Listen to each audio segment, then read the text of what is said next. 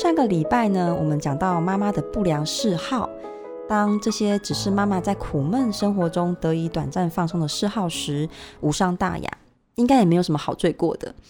但呢，当嗜好已然成瘾，到了难以戒断的时候，可能就是某种瘾头了。你有这样的瘾头吗？嗨，大家好，我是 Lady，欢迎大家收听本周妈妈的地狱门与天堂路。我记得，呃，有位长辈在我小的时候常常告诉我们，他小的时候很会念书，周遭的长辈对他的前途有许多的期待，然后小的时候有哪些梦想，曾经想要过什么样的生活。而他现在呢，就像一颗一直旋转的陀螺，每天为了家庭、小孩转呀转的，没有能够停下来的时候。然后呢，我就发现记忆中这位长辈很爱吃甜食，家里的储物柜里也总是各式各样的甜食，随时都会来上一包。于是呢，接着所面临的就是体态的变化和失控的健康。现在想想，这是不是就是一种瘾头呢？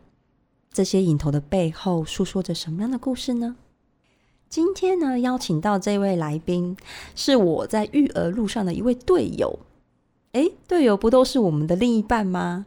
其实呢，育育儿的路上呢，可以成为队友的人可多了。妈妈们呢，还是会想尽办法脱离眼下的孤岛，去外面求援和结盟的啊。所以呢，自从我成为妈妈之后呢，从各种不同的管道认识的朋友量，大概是我此生的高峰。我和这些朋友呢，互相扶持育儿，一起怀旧过去，迷失当下和幻想未来。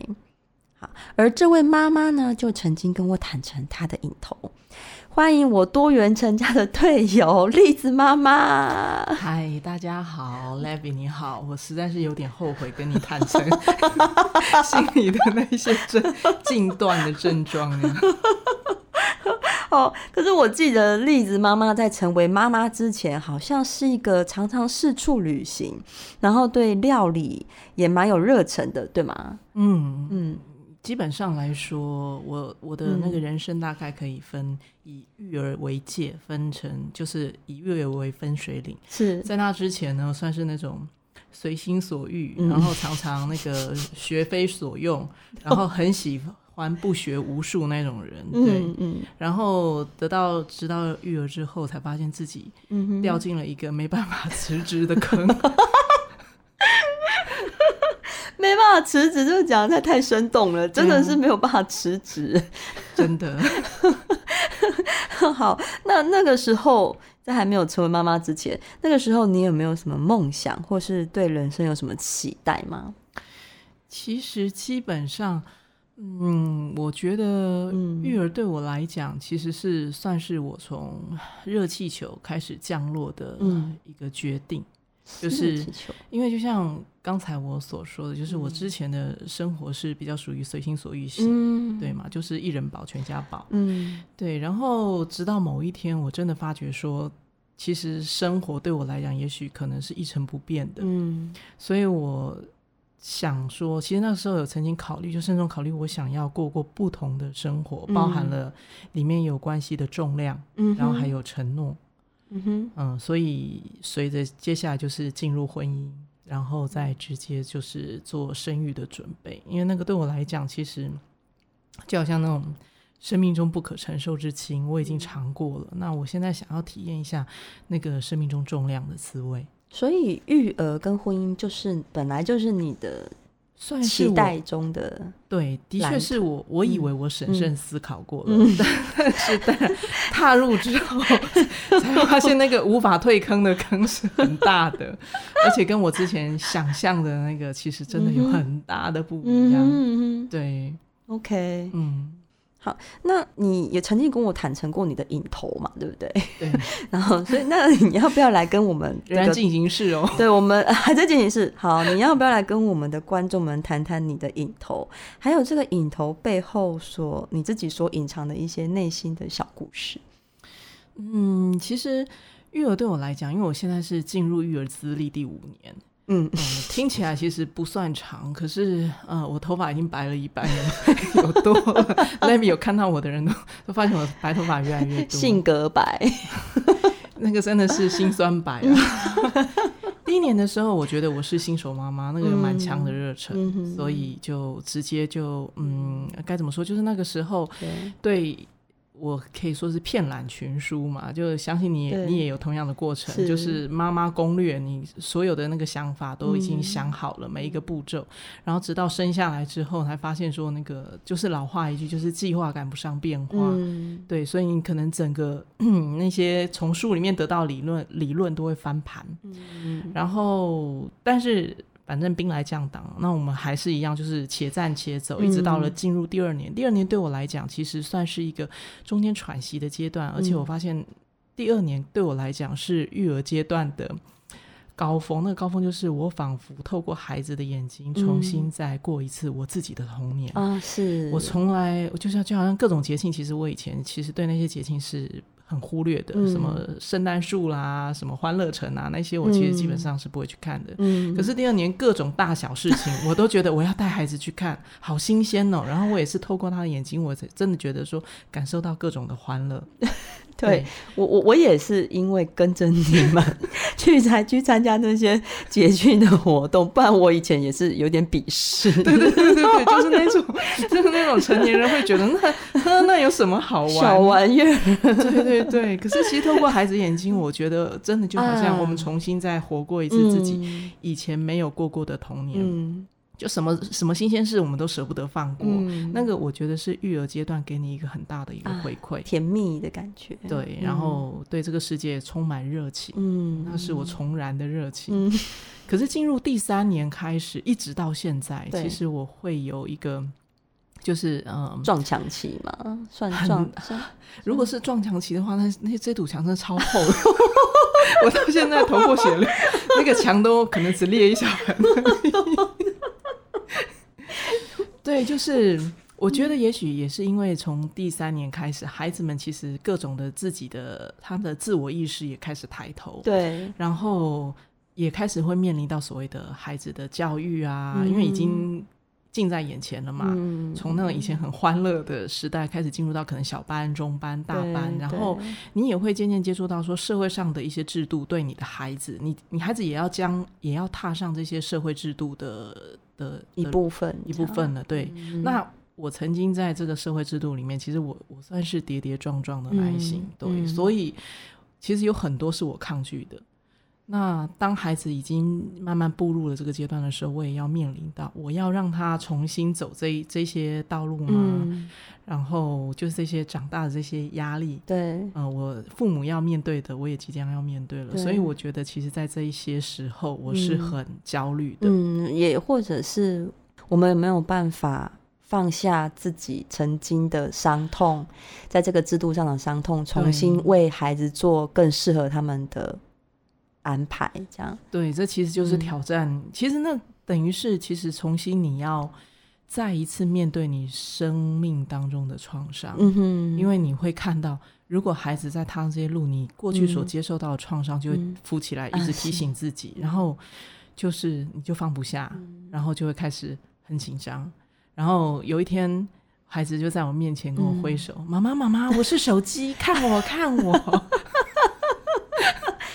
为什么？为什么他是因为你一直在划手机，对，一直划手机，所以他就因为对我来讲，很多、嗯、其实有各种不同的瘾头。对，那当中其实变化最大的就是我变成了一个低头族。嗯。哼，我可以，我任何事情我都会觉得我从网络上可以获得，去找资讯，这一找就真的头就抬不起来了，因为你可能这个资讯连接到另一个资讯。嗯，对，然后。越滑越多，然后在滑的过程当中，其实你会觉得你好像跟这个世界有一个紧密的连接。嗯、那我我先生后来跟我讲，他跟我讲一句，他说：“网络世界你再怎么看都是虚幻的，你抬起头来，这个才是真实的世界。”你是说那个对着你讲“我是手机，我是手机”的那一个例子吗？不是不是，这句话是我先生跟我讲的。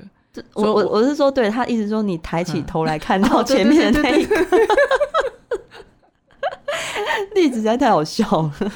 对啊，他其实这样讲的时候，我其实怎么会这么幽默？会还蛮会有一点会很愧疚了，不是有一点很愧疚。对，然后就是对啊，就是变成是说我什么时候，其实我看手机的时间已经远超过看孩子的时间了。啊、是，对。可是那种就是你跟世界广大连接，然后你会暂时忘掉你自己本身的焦虑。嗯，你会觉得我可以在中间找找到答案。嗯，一直到说，哎，你不知不觉抬起头，哎，怎么这个时间就过去了？嗯，然后那种。对，就是那种时间一下子就流逝、嗯、流去了，也许好像你的痛苦也也暂时不用去面对的那种感觉，我觉得是像对喝酒那种。因为我从来不碰酒，所以我 我倒是不知道。我我喝，所以我知道，就那种很忙，然后一抬起头，哎，又隔天了，新的一天到来，对，有点麻痹的作用。对对对。嗯，那所以，嗯，所以你的家人和孩子，如果再更深、更深层一点谈的话，他们是怎么样来对待你这个影头的感应？是他们的想法是什么？嗯，我的队友其实是相当不能接受的。嗯哼，对，因为对他来讲，现实世界是非常重要，他是一个蛮实际的人。对，而且我先讲哦，栗子妈妈的队友是不太用手机的古人。他是一个传统的旧人，对。但是我是那种，我其实就是个性不一样。我是一个很喜欢获取资讯的人，嗯嗯。所以在网络上获取资讯，对我来讲，我会觉得这是一个实际的做法，嗯。但是，但不可否认，就是我现在的状态属于那种，就已经是有点茫茫的在资讯大海里面，嗯、就只是在里面求泳，然后就、嗯、就有点是借此逃避现实世界，嗯、包含了面对孩子。嗯，因为还在有一个，就是其实孩子越大，你要陪玩的时间其实是越多的。对，嗯嗯，对。那偏偏不巧，我是一个很 不会跟孩子玩的人。如果跟我玩说那个 玩偶啊，要玩那个家家酒游戏啊，生小孩的游戏啊，对啊。然后就是那些东西，我其实是，其实我对我来讲是。很痛苦的，嗯，所以我其实会借的就是另一件事情，就是我妈妈在做事，嗯，妈妈有事情要做，有资讯要查哦，嗯，你自己先去玩，嗯，对，所以一部分也是我在逃避育儿的育儿的那个时间，对，嗯，那种勉强，我是不知道是不是其他妈妈也会有这种感觉，有的妈妈很能陪玩，我们的 我们的团里面有妈妈超级能够陪玩的，我都好羡慕哦。好羡慕，我好想把我们家小孩送到他们家去。但你的女儿是爱你的，对不对？她是爱你的状态。我相信孩子这个阶段都是爱，嗯、不管父母到什么程度，对，因为对他们来讲是很直接的生理上的需求啊。对，他们就是得靠我们了。讲这句话很残忍，可是 对，可是我相信这个是天生的，嗯，对。就是他们必须的，嗯，但是我有想到，就是如果这个状况一直持续下去，嗯，那当然就不是这样了，嗯，怎么说？随他们开始，就是随他们长大，嗯，然后他们的自我意识在渐渐的成熟，嗯，我相信这种状况对他们来说就不是一句说爱可以去，嗯，爱可以去 cover 掉的事情，啊，是因为那种其实是一种孤单。其实，其实像刚刚录音之前，对。我其实脑袋有浮起，我小时候，我小时候其实我跟我哥哥差四岁，对。然后我们那个年代的爸妈其实都是在忙自己的事情，不管怎么样都很忙，啊、对对对，因为他们其实是为了生活打拼。没错。对，那我的童年记忆其实也蛮孤单的，嗯哼，就是我也都是一个人在玩，嗯、偶尔有童年玩伴，可是童年玩伴也就只是在一起玩的时光，嗯、回到家其实是很孤单的，嗯，对。然后我就想起。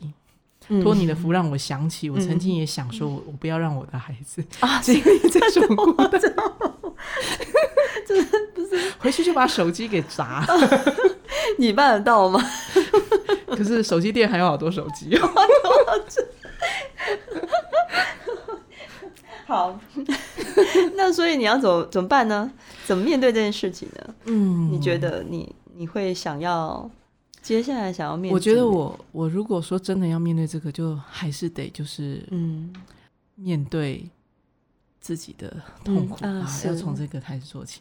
我想到刚好我们嗯时事题有，时事最近刚好这两天有一个不是说有一个梅艳芳的新闻啊，是对吗？怎么你可以讲一下吗？呃，就是某个歌手可能在谈论自己的心路历程，提到梅艳芳，然后就为梅艳芳的人生下了一个注解，是惨。嗯、呃，因为他可能最后可能没有成婚啊，就就是没有成家立成家啦。嗯，他的业事业很大，但是没有成家。嗯、然后我因此我就去看了一下梅艳芳生平。嗯，那我发现我就在中间的新闻里面曾经就就看到了梅艳芳曾经说过，他说她其实就是有记者访问她，嗯，说因为梅艳芳的童年其实也是过得很不愉快，她的他们家庭有嗜赌。然后负债很多，所以他四岁就要出去登台、嗯、去赚钱，唱歌赚钱。嗯、所以他从四岁就开始负担家计，一直到长大。那中间路程很辛苦，所以有记者曾经问他说：“你在那么多的家，那个就是你的你的童年过得很很辛苦，然后、嗯、然后这一路上你有没有曾经用，譬如说去用疯狂的购物啊，嗯、或者是什么样子的？”血拼啊，喝酒啊，这样的方式去转移自己，转移自己，让自己心情疏解。嗯，就梅艳芳就回答他说：“你刚刚所说的那些方法，每一个我都试过了。”哦，对。然后他说：“可是呢，我后来最后发现，呃，真正能够舒缓我痛苦的方式是，就是一个人静静的面的面对的墙壁，嗯哼，然后自己去反省自己。” 墙壁指的是小孩的那一面墙吗？对他来讲，当然是他的生命历程。对我们来讲，是小孩的那一面墙。其实小孩子那面墙，就好像我曾经跟你讲过，说小孩其实就是一面镜子。对，其实小孩这面墙，我觉得那不是那堵墙很厚，是我们的痛苦很厚。嗯，我的痛苦很厚嘛，就是透过孩子。我也看到了我对这个世界的一些无能为力。嗯，那我的孩子也要踏上了这个世界了。嗯，对，那我能我能做到哪里呢？我的对啊，我的力量又到哪里呢？如果我过去我把这个世界推开了，可是现在透过孩子，这个世界一样会笼罩住我。嗯，那这次我没有办法推开了。嗯，这个痛苦我有办，我有没有办法再去重新面对？嗯，对，就好像孩子让我重新过了一次童年。那现在我的感觉是，呃，育儿会让我重新再过一次我的世界，我不用等到下辈子，我育儿之后我就说分水岭之 之前跟之后，我必须再重新面对一次我的世界。今天谢谢栗子妈妈和我们分享她的内心故事，也许呢，你也正面临和她一样的困境。影头呢，是某种焦虑的呈现，而你有正在焦虑的事情吗？是一种被困住出不来的感受？是一种被耽搁的梦想，还是始终无法直视的难题？今天为大家提供的香气是能够帮助我们平缓焦虑，同时呢，也帮助我们松下瘾头的配方。